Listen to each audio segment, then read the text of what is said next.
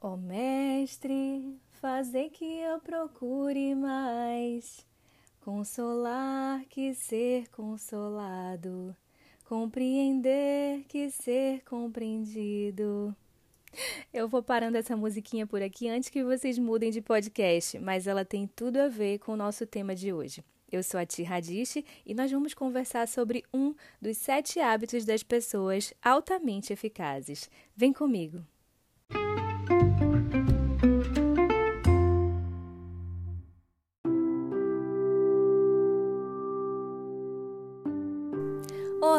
Gente linda, tudo bem com vocês?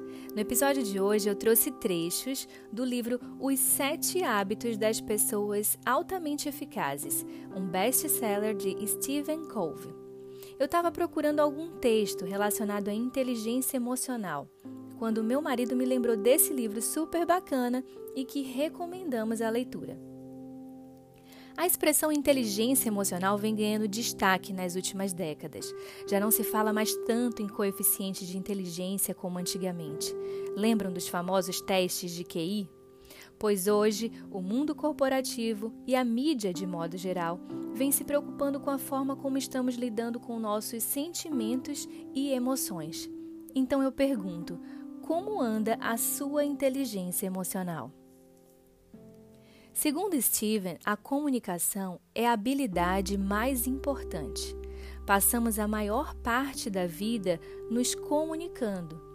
Mas o autor nos convida à seguinte reflexão: passamos anos aprendendo a ler, a escrever e a falar. Mas e quanto a escutar? Quando nos ensinam a ouvir para compreender real e profundamente o outro? Para Steven, o quinto hábito das pessoas altamente eficazes é justamente esse: primeiro compreender, depois ser compreendido. O autor desse best-seller nos conta que poucas pessoas praticam o nível da escuta empática, aquela em que a finalidade é compreender. Vamos a alguns trechos desse maravilhoso livro? Abre aspas. Procure primeiro compreender implica uma mudança profunda no paradigma. Tipicamente, procuramos primeiro que nos compreendam.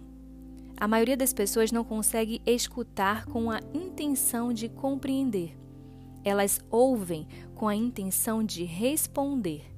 Elas estão sempre falando ou se preparando para falar.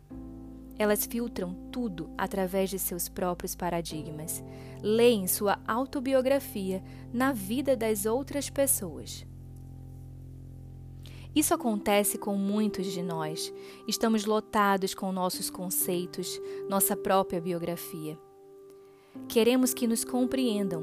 Nossas conversas tornam-se monólogos coletivos e nunca entendemos o que realmente se passa dentro do outro ser humano. A escuta empática entra no quadro de referências da outra pessoa. Se você olhar para dentro dele, vê o mundo como ela vê. Compreende seu paradigma, compreende o que ela sente. A escuta empática significa muito mais do que registrar, repetir ou mesmo entender as palavras que estão sendo ditas. Os especialistas em comunicação calculam, na verdade, que apenas 10% da nossa comunicação são representados pelas palavras que emitimos. Cerca de 30% são representados pelos sons e 60% pela linguagem corporal. Na escuta empática, você escuta com os ouvidos, mas também, e mais importante, ouve com os olhos e o coração você ouve procurando entender o significado, o sentimento. Ouve para descobrir o comportamento.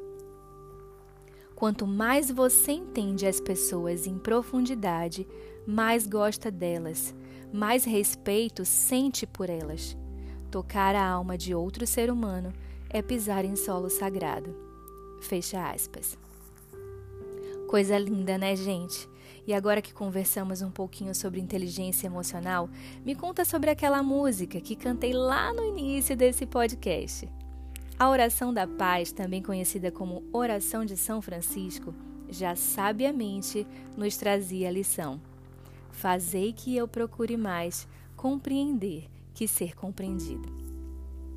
E para aplicar essa dica e desenvolver o hábito da empatia, que tal algumas sugestões do próprio Stephen Covey? Dica número 1. Um, escolha um relacionamento que não vai muito bem e tente compreender e descrever a situação por escrito a partir do ponto de vista da outra pessoa. Na próxima interação que você tiver com ela, ouça, procurando compreender e comparando com aquilo que você escreveu lá antes no papel.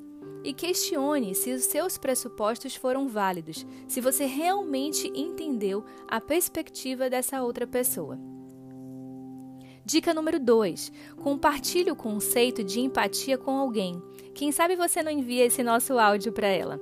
Vocês podem juntos, daqui a uma semana, por exemplo, analisar quais mudanças ocorreram nas relações de vocês depois que vocês assumiram o compromisso de se comunicarem empaticamente. Dica número 3. Na próxima vez que tiver a oportunidade de observar a comunicação entre duas pessoas, tape as orelhas por alguns minutos e apenas observe quais emoções foram transmitidas e que não dependeram das palavras. E por fim, dica número 4: da próxima vez que se pegar usando inadequadamente uma resposta autobiográfica, investigando, avaliando, aconselhando ou interpretando o que o outro diz, tente mudar a situação, reconhecendo o erro e pedindo desculpas. Quem sabe um sinto muito, acabo de perceber que não estou realmente tentando te compreender. Podemos começar tudo de novo? É isso, meus amores. Eu espero que esse podcast seja um verdadeiro farol nas suas vidas e que vocês façam a escolha hoje de primeiro compreender para depois ser compreendido. Um beijo grande e até breve, muito breve.